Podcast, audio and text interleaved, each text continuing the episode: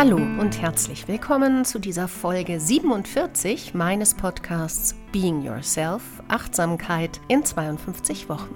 Auf diese Folge habe ich mich ganz besonders gefreut, denn in dieser Folge hörst du ein Interview, das ich mit meiner Yoga-Kollegin und ja, Freundin Stefanie Schönberger führen durfte. Stefanie leitet ein Yoga-Studio im Allgäu, genauer gesagt in Kaufbeuren. Dieses Yoga-Studio heißt Achtsam und passt schon allein aufgrund dieses Namens wunderbar in diese Serie hinein. Achtsamkeit ist etwas, was also auch Stefanie schon sehr lange im Leben begleitet, aber sie kommt eigentlich von ganz woanders her. Stefanie Schönberger hat Geschichte und Politik studiert, hat dann als Journalistin gearbeitet, in München gewohnt und ein, ja, ein typisches städtisches Leben geführt, bis sie schwanger wurde mit ihrer ersten Tochter. Und diese Schwangerschaft hat sie zum Yoga geführt. Und was sie dort erlebt hat, das hat sie auch in ihrem Buch Das Karma, meine Familie und ich beschrieben, Yoga-Philosophie für einen entspannteren Alltag. Du wirst in den Show Notes dazu und zu den anderen zwei Büchern von Stefanie und ihrem Yoga-Studio ganz viele Informationen finden. Heute ist sie Yogalehrerin, Ausbilderin Sie bildet Yoga-LehrerInnen aus, aber sie bildet auch schwerpunktmäßig zum Thema Yoga-Philosophie und Yoga-Psychologie aus. Sie ist verheiratet, zwei Kinder und lebt, wie gesagt, in einem kleinen Dorf im Allgäu, wo manchmal durchaus auch was los sein kann. Alle ihre Angebote findest du natürlich seit Pandemiezeiten auch online. In dieser Folge erfährst du mehr über ihren Weg ins Yoga hinein, ihren Weg zur Yoga-Philosophie, ihre Haltung zum Thema Achtsamkeit. Du erfährst etwas darüber, was Achtsamkeit und bewusstes Leben, Bewusstheit sein kann und wie wir es durch diese Techniken schaffen, friedlicher und ja vielleicht auch zufriedener zu werden.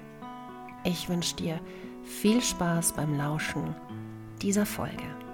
Liebe Stefanie, wenn du den Moment gerade achtsam betrachtest, was bemerkst du? Schmerz auf der linken Hüftseite, aber er ist erträglich. Und das bemerke ich noch, dass wir miteinander sprechen, dass ich präsent bin, weil ich dir zuhöre und warte, was als nächste Frage kommt. Aber Ruhe, es ist eine Ruhe, es ist eine Präsenz da, ja. Wie oft checkst du das so ab am Tag, was so hier und um dich herum passiert? Eigentlich, ich glaube, relativ häufig. Also relativ häufig sind schon in der Früh beim Aufstehen einfach mal so dieses Durchchecken, was fühle ich heute, was spüre ich heute, was ist, was ist nicht noch da? ist noch alles da? Ähm, wie sehe ich heute, wie sehe ich heute aus? Das natürlich auch ab und zu. Aber schon so dieses, dieses Durchchecken und auch ähm, diese eigene Stimmungslage immer wieder mal überprüfen, also, also als großer Grund, Grundbewusst werden, wie bin ich heute, wie gehe ich heute in den Tag. Und ich finde, da kriegt man oft schon viel mit, ist da eine Unruhe da, ist eine Gereiztheit da, was einem, finde ich, immer viele Rückschlüsse geben kann darüber, wie man heute reagieren könnte, ungünstigerweise. Und sich darüber, mir hilft es, mir darüber im Klaren zu werden, um gleich mal zu sagen, okay, ein bisschen mehr aufpassen in meiner, wie ich reagiere, wenn ich konfrontiert werde mit anderen Menschen. Wenn es alleine ist, ist man nur mit sich selbst, muss man sich ertragen, aber wie ertragen einen andere Menschen oder wie erträgt man andere Menschen? Und dann auch schon tagsüber immer wieder mal vor allem in den Momenten, wenn ich merke, dass ich in irgendeiner Form angetriggert bin, dass ich in irgendeiner Form reagiere oder heftiger reagiere oder eine Emotion spüre, wo ich merke, was ist jetzt gerade los eigentlich, dass ich da bewusst mir mache, wo bin ich gerade, was fühle ich gerade, was ist gerade, was geht gerade ab. Gibt es dann diesem, bei diesem Morgencheck Tage, an denen du sagst, wie könnte ich am besten im Bett bleiben? Ja, natürlich.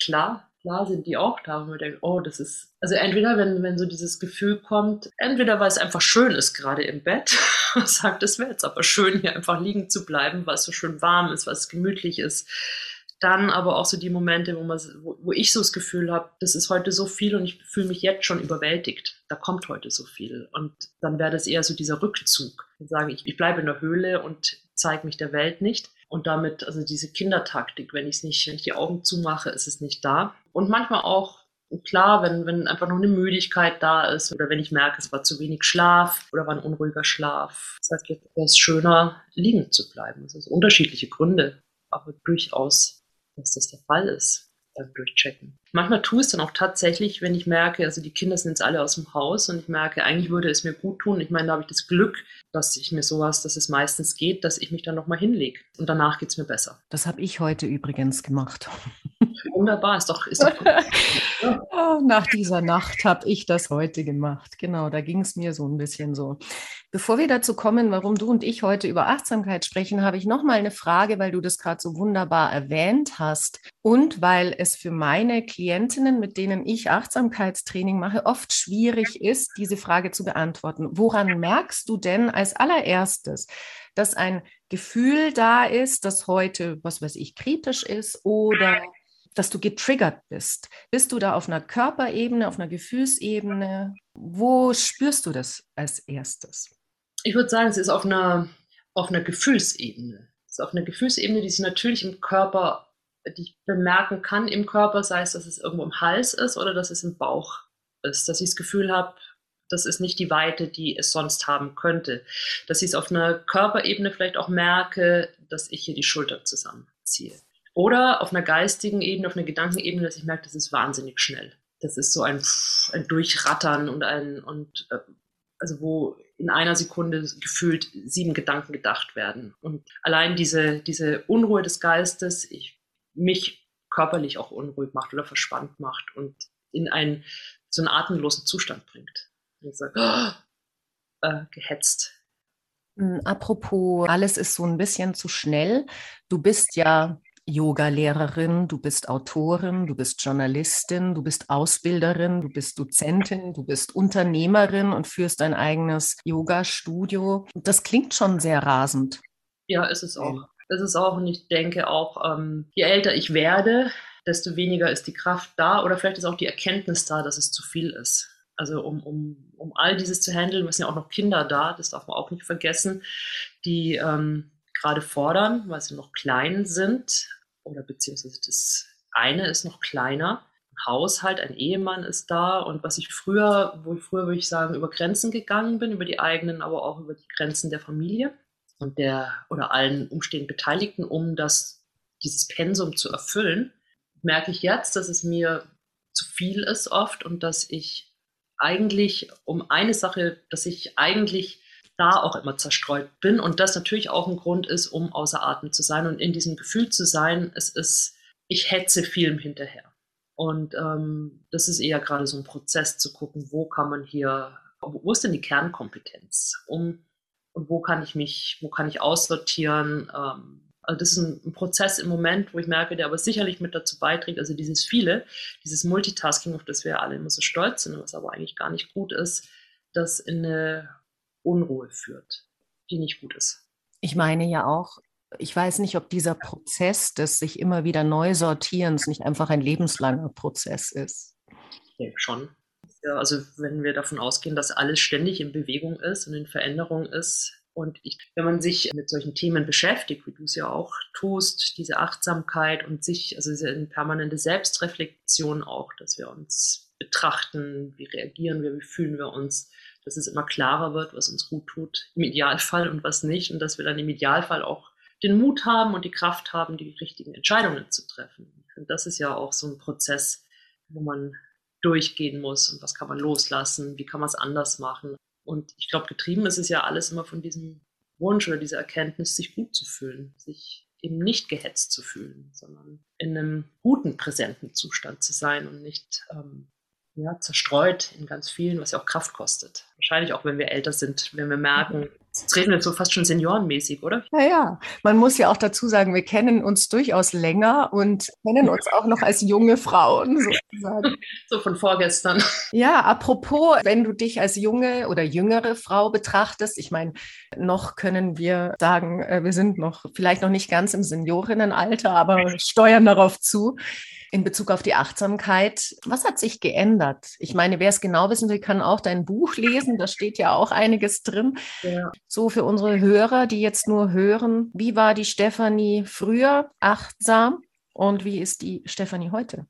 Ja, früher war ich nicht achtsam.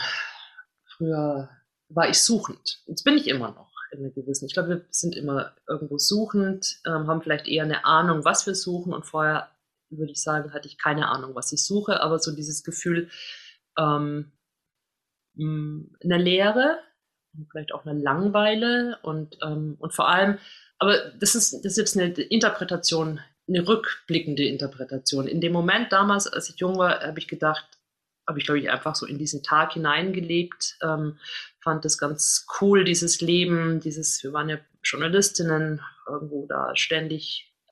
Also es war schon spannend, finde ich, dieser Journalismusberuf, weil man einfach Kontakte hat oder tolle Sachen auch erfährt, kennenlernt. Und wenn man eine gewisse Neugier hat am Leben, an den Dingen, ist es, glaube ich, ein ganz fantastischer Beruf. Und hatte ja dann als als Ressortleitung bei einer Frauenzeitschrift gearbeitet und habe da Musik und Film gemacht und das war natürlich auch alles ganz schick, da Premieren, Filmpremieren, Interviews mit irgendwelchen tollen Hollywood-Stars machen zu dürfen.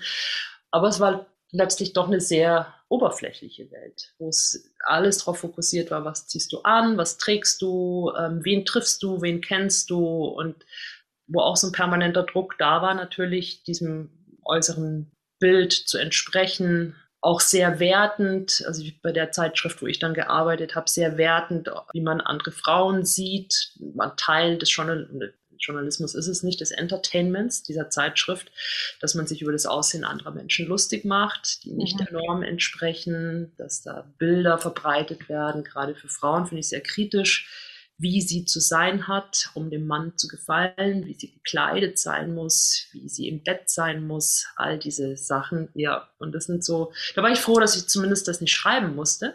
Mhm. Aber und letztlich war es ein sehr schnelles Leben und ich würde auch sagen, sehr ungesundes Leben, weil ich Kette geraucht habe und keine Party ausgelassen habe. Und, gehört äh, ja aber auch irgendwie dazu, wenn man. Es gehört dazu und es war auch eine schöne Zeit, muss ich auch sagen. Das war ja nicht so, dass. Und ich fand es auch tatsächlich schwer am Anfang, diesen Sprung, also dieses, dieses komplette Gegenprogramm, dann Mutter zu sein. Auf dem Land, nicht mehr in der Stadt, nicht mehr in München, wo dieses große Angebot war und dann auf einmal auf einem Dorf, das ja sehr entzückend ist, aber halt eine ganz andere Lebensdynamik dort ist und eine ganz andere Art auch der Kultur. Und wenn du jetzt nicht im Verein bist und nicht im Musikverein oder im Schützenverein bist, finde ich, ist es schwierig gewesen. Und das fand ich, das fand ich der schwierigste Prozess, würde ich sagen. Aus dieser Selbstständigkeit, aus dieser Unabhängigkeit, aber bestimmt auch aus einer Unachtsamkeit. Also wenn ich auch so mich rückbesinne, der Umgang teilweise mit meinen Kolleginnen schon sehr forsch. Würde ich heute, glaube ich, hoffentlich so nicht mehr machen, nicht mehr so reden, nicht mehr so auftreten. Reden wir doch mal Tacheles über Achtsamkeit.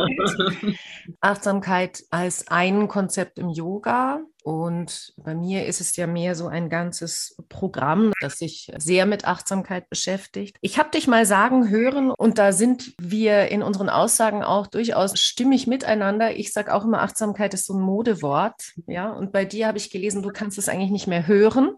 Mhm. Wenn ich dir jetzt zuhöre, hast du es trotzdem häufig in den Mund genommen. Das mag daran liegen, dass das heute unser Thema ist. Aber wie ist das mit der Achtsamkeit und dir und deinem, deiner Zuneigung dazu?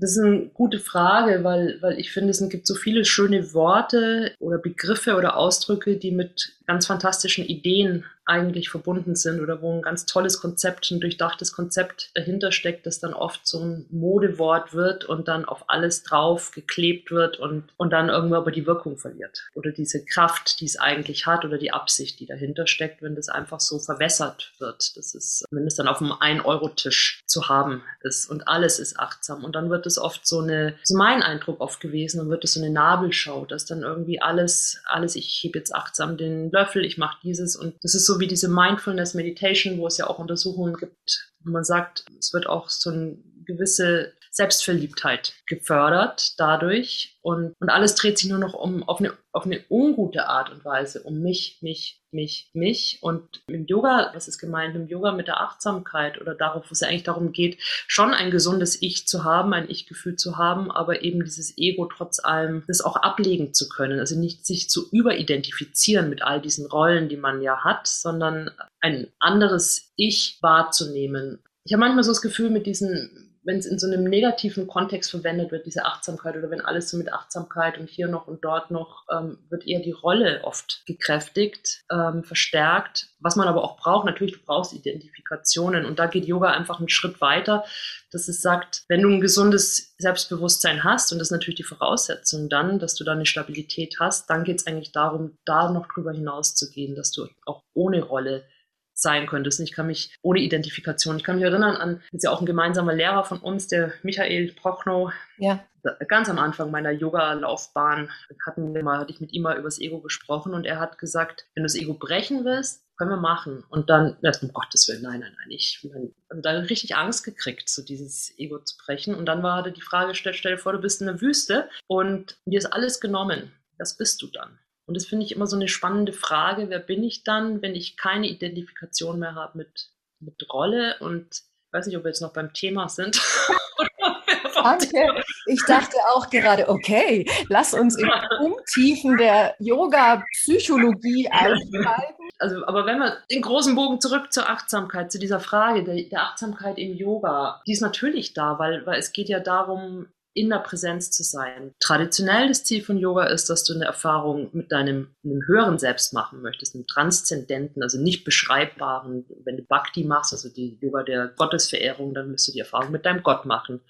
Und wenn du, wenn du jetzt diesen klassischen Yoga-Weg willst du dich als etwas erfahren, was Purusha heißt, was Atman heißt, was aber jenseits des bekannten Ichs ist, was nicht mehr in dieser Welt ist, die wir kennen, die wir sehen können, die es grobstofflich gibt, die es feinstofflich gibt. Ich denke, dass wenn, wenn wir Achtsamkeit, wenn wir das ein Wort aus dem Yoga, aus dem Sanskrit-Wort aus dem Yoga für Achtsamkeit, würde ich sagen Viveka, die Unterscheidungskraft, dass wir anfangen, wirklich uns klar zu werden, was führt mich gerade in das eine, was, was führt mich gerade in Handlungen, die mich hier in dieser Welt wieder weit wegbringen von meinem Ziel und welch, welches Handeln, welches Denken, welches Fühlen, welche Tätigkeiten führen mich dorthin, mit diesem Atman, mit diesem oder mit Gott, was auch immer es ist, näher zu kommen. Ich würde sagen, das ist eine Form von Achtsamkeit, dass mir das bewusst wird. Und das ganze Training, was wir im Yoga machen mit Asanas oder zumindest im traditionellen, mit Asanas, mit Pranayama, mit den Konzentrationsübungen, mit Meditation, geht darum, diese Unterscheidungskraft zu stärken, diese Achtsamkeit, dieses Bewusstsein. Und jetzt bin ich wieder weg. Und jetzt bin ich wieder da, jetzt bin ich wieder auf dem Weg, jetzt bin ich wieder in meiner Meditation und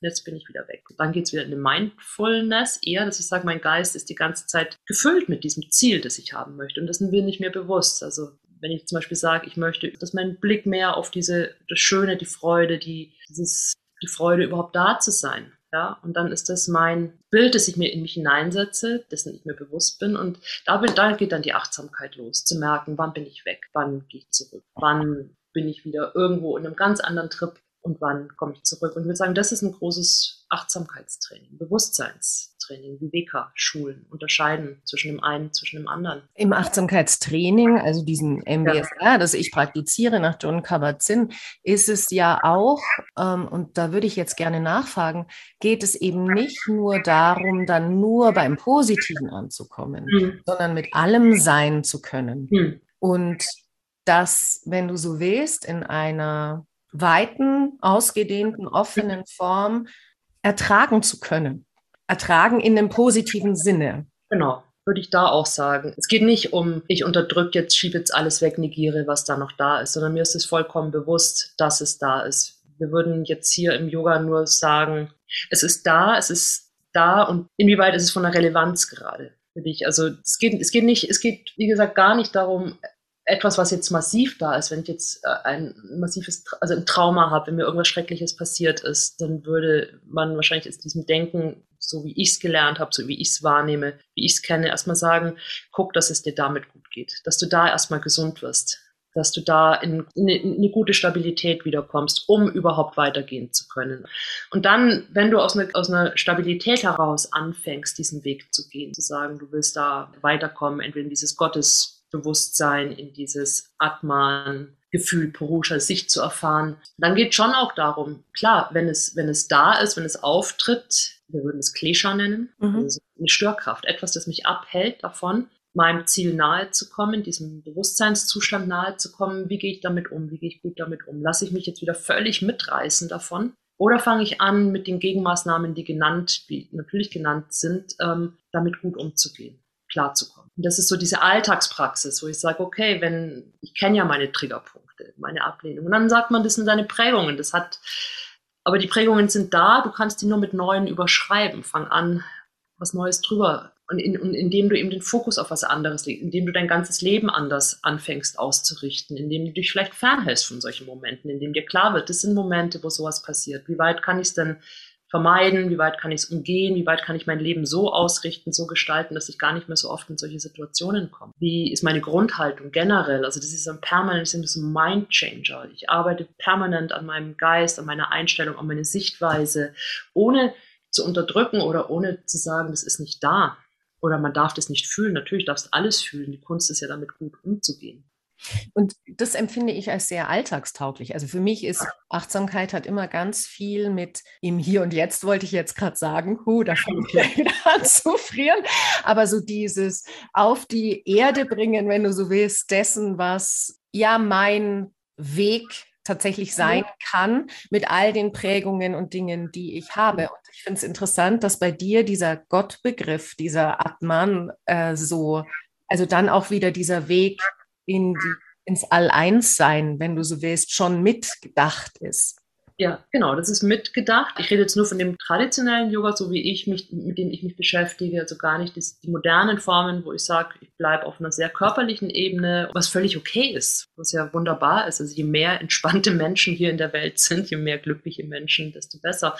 Aber so von der Grundidee, wo uns Yoga hinbringen möchte, ist tatsächlich in dieses Einheitsgefühl oder diese Erkenntnis, dass ähm, all das Leben Ausdruck dieses göttlichen Bewusstseins ist, egal, also kommt drauf an, welchem Weg du, welcher Tantra folgst, ob du Vedanta folgst oder eben der Sankhya-Philosophie. Aber die Idee ist bei allen, ich möchte diesen Gott, das Gottesgefühl, Atman erfahren. Aber du bist hier auf der Erde. Du lebst hier und die Welt ist ja real. Und was ich da auch sehr schön finde in diesem Denken, ist, dass eine ganz tiefe Grundidee davon ist, dass wir bei all dem, was wir tun, immer darum bemüht sind, die Gesamtordnung aufrechtzuerhalten. Also, dass da eine ganz große, ganz großer Fokus drauf ist, diesen Unterschied zu erkennen. Das hält mich davon ab, innerlich friedlich zu sein, entspannt zu sein, auf diesem Weg zu bleiben, diesem Ziel näher zu kommen, aber gleichzeitig auch, was hält mich davon ab, gewaltfrei zu sein? Was hält mich davon ab, nicht zu lügen, nicht zu stehen? Also ich lebe hier natürlich und es geht darum, vielleicht in kurzen Momenten mal, wenn ich wirklich in diese Meditationsphasen gehe, mich von der Welt wegzuziehen, aber ansonsten ist es Teil dieser Welt zu sein und dieser Welt zu dienen und dazu beizutragen, dass diese Schönheit erhalten bleibt. Das ist, was ich eine schöne Idee finde aus diesem Yoga Sutra, also eines dieser Grundlagenwerke, dass sie sagen, alles, was wir sehen, alles Leben ist dafür da, zu inspirieren, andere Erfahrungen machen zu lassen, im Idealfall gute Erfahrungen und zur Freiheit zu führen. Aber das ist, fordert natürlich eine große ja, Unterscheidungskraft. Achtsamkeit.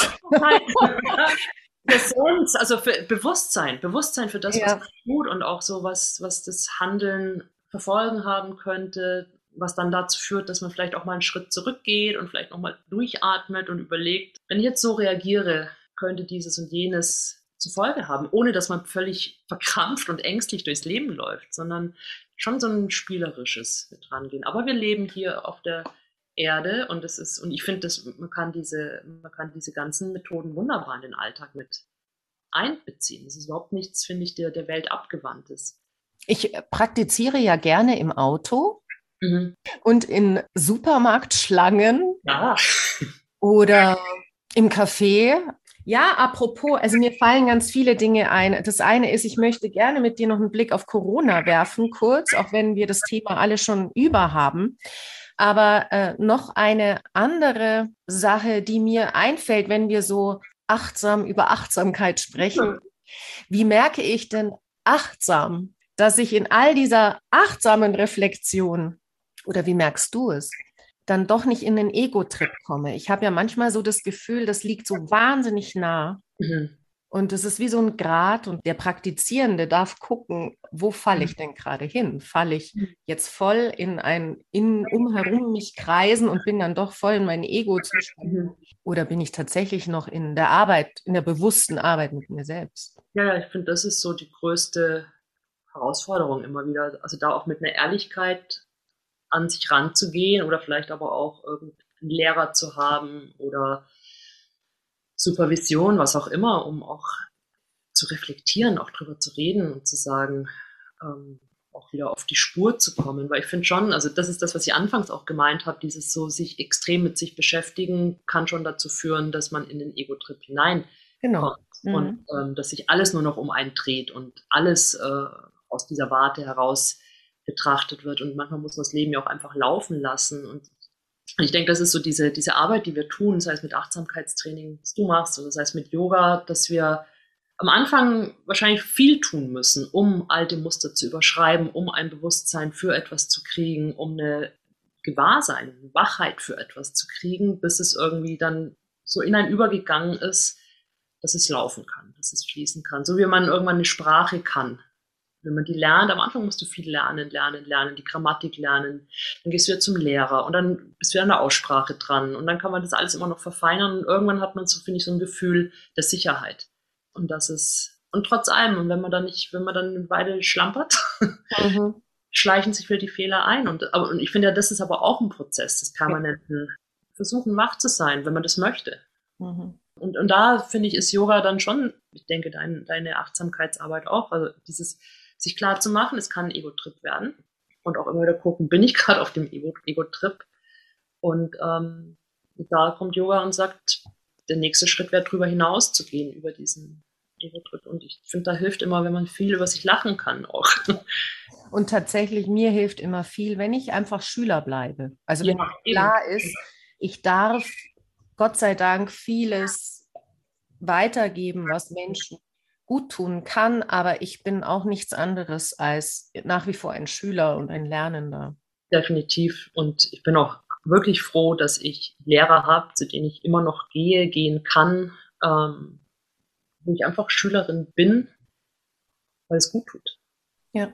Und das ist sich, ich glaube manchmal, also gerade auch, also im Yoga, wo ja auch so in diesen ganzen spirituellen Disziplinen, wo ja auch schnell so ein spirituelles Ego entstehen kann und man dann auch denkt, man ist jetzt schon sehr viel weiter als alle anderen. und das, was sich klar macht, man vermittelt nur dieses Wissen. Und es geht nicht um einen selber, sondern man gibt es weiter und man hatte das Glück, Lehrer zu haben, die es einem gut vermittelt haben oder Ausbilder zu haben, die es einem gut vermittelt haben. Man gibt es weiter, es fließt durch einen weiter durch.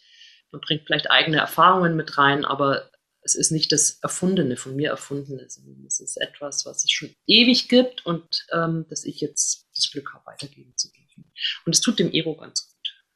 Du hast gerade öfters das Wort benutzt, es fließt durch dich hindurch oder vorhin auch, das Leben darf auch einfach mal fließen. Ja. Mhm. Wie hast du den Fluss des Lebens, die vergangenen, jetzt sind es bald zwei Jahre, empfangen dürfen oder anders? Was hat dir die Achtsamkeit, du kannst es auch Viveka oder Bewusstsein, das Wort nimmst du lieber, ähm, wie hat dir das geholfen durch diese, in der wir ja immer noch sind, durch diese verrückte Zeit? Ja? Also mir hat persönlich ganz stark geholfen, einmal der Kontakt mit der Natur. Und da haben wir das Glück hier auf dem, auf dem das ist wirklich ein Vorteil dann auf dem ländlichen, in der ländlichen Umgebung, dass du eigentlich nur aus der Haustüre raus musst und mit Natur in Kontakt bist. Also einmal diese, wirklich, diese Elemente zu spüren und zu wissen, da ist etwas sehr Ruhiges, sehr Beständiges, das zwar manchmal auch sehr wild sein kann, aber es ist etwas, was, ähm, also wenn man sich darauf einlässt, finde ich, einen großen Frieden ausstrahlt, eine Klarheit, ein, nee, es will mich nicht überzeugen, ich, ich muss, es, es will mir nicht eine Meinung aufdrücken ich muss mich nicht entscheiden, sondern ich kann einfach empfangen, kann diese, diese Kraft empfangen. Und sie ist kontinuierlich, sie verändert sich ständig. Und das war auch ein Bild, das ich sehr liebe mit der Natur, als, als, als etwas, was mir Zuversicht gibt. Es verändert sich alles. Es bleibt nichts, wie es ist. Auch wenn es manchmal schmerzhaft ist, dass nichts bleibt, wie es ist, aber es bleibt nichts, wie es ist. Und auch dieser Coronavirus wird nicht bleiben.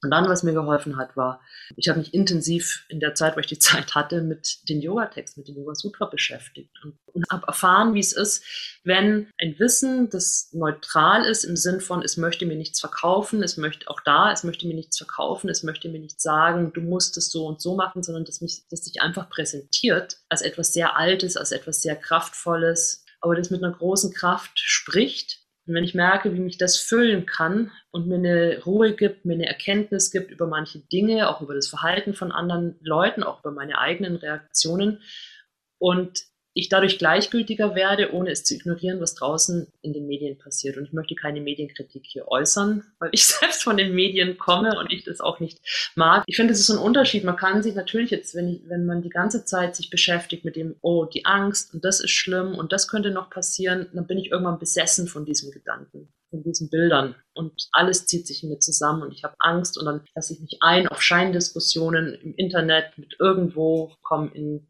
Konflikte mit allen möglichen Menschen.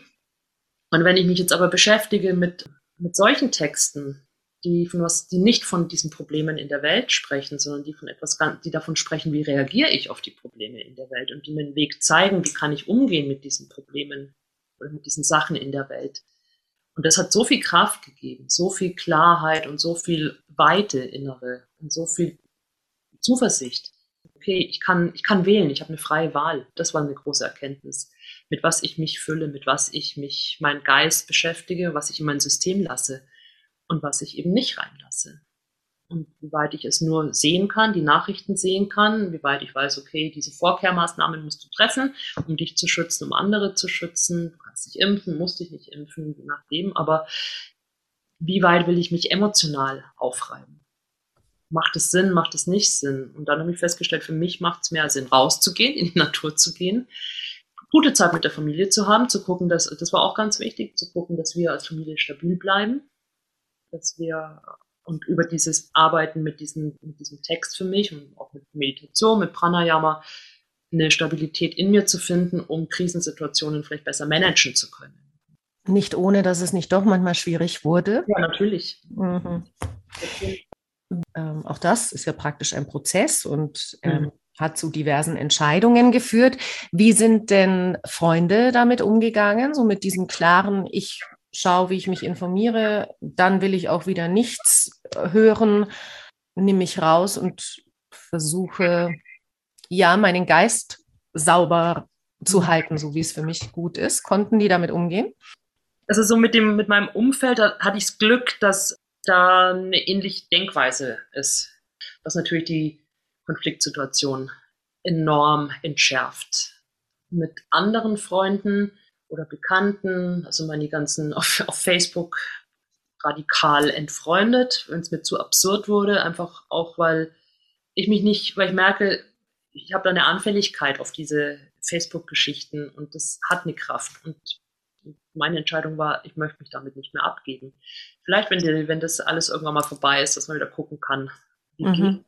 Ansonsten mit, mit Menschen, die, mit Leuten, die jetzt eine andere, andere Sichtweise haben, da fand ich meine große Übung für mich, die ich dann ganz bewusst gesagt wie, wie kannst du friedlich bleiben? Wie kannst du offen bleiben, ohne dich ähm, zu stark auf eine, auf deine Meinung, es ist ja letztlich nur meine Meinung, die ich habe, die ja nicht richtig sein muss, nur weil ich sie richtig finde. Und für andere, die haben ihre Gründe, was anderes zu glauben.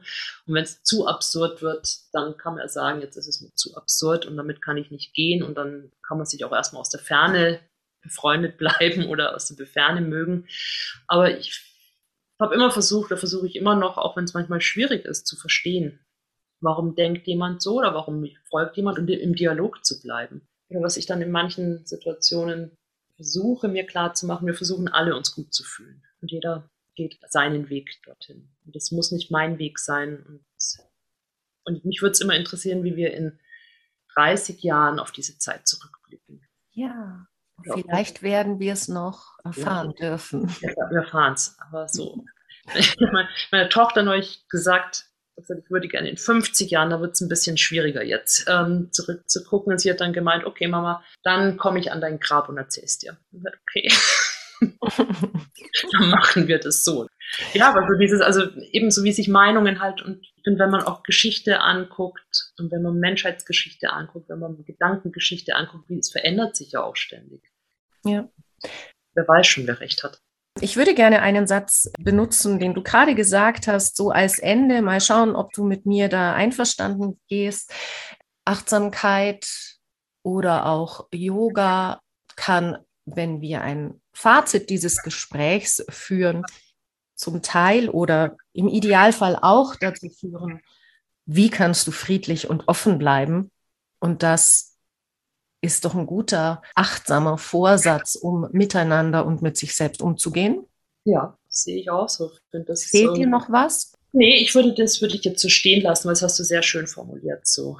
Ich glaube, das dürfen wir uns auch erlauben, wenn wir schon alle sprechen, soll sich was verändern, wirklich auch neue Gedanken zuzulassen, neue Herangehensweisen zuzulassen. Und ich finde, wenn wir eben gerade wenn wir versuchen, achtsam zu sein oder Yoga zu praktizieren, ist das doch ein wunderbarer Weg für einen selber permanent zu sagen, ich bleibe friedlich, weil ich möchte, dass die Welt friedlich ist. Und wenn das mein Beitrag dazu ist und wenn es nur ein kleiner Beitrag ist, finde ich das einen guten Beitrag.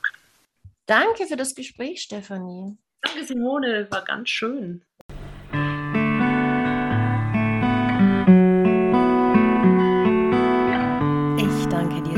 Dass du auch in dieser Folge 47 dem Podcast Being Yourself Achtsamkeit in 52 Wochen gelauscht hast. Alle Informationen über Stefanie Schönberger findest du natürlich in den Show Notes. Du kannst auch auf ihre Homepage gehen www.achtsam-yoga.de den Link findest du ebenfalls in den Show Notes. Der nächste Kurs Yoga Psychologie, eine praktische Einführung in fünf Wochen, startet am 15. Februar. Alle Informationen findest du, wie gesagt, auch auf ihrer Homepage. Alle Links, die du brauchst, ebenfalls in den Show Notes. Wenn dir diese Folge gefallen hat, freue ich mich, freuen wir uns natürlich über Likes, über Daumen hoch, über Weiterempfehlungen Abonnement dieses Podcasts, zum Beispiel über iTunes oder Spotify, denn das hilft mir, diese Informationen über Achtsamkeit weiter zu streuen und weiter zu verbreiten. Zu jeder Zeit kannst du natürlich auf meine Homepage gehen, www.simoneschatz.de und dort auch über den Kontakt-Button mit mir in Austausch treten. Danke dir fürs Zuhören und bis nächste Woche.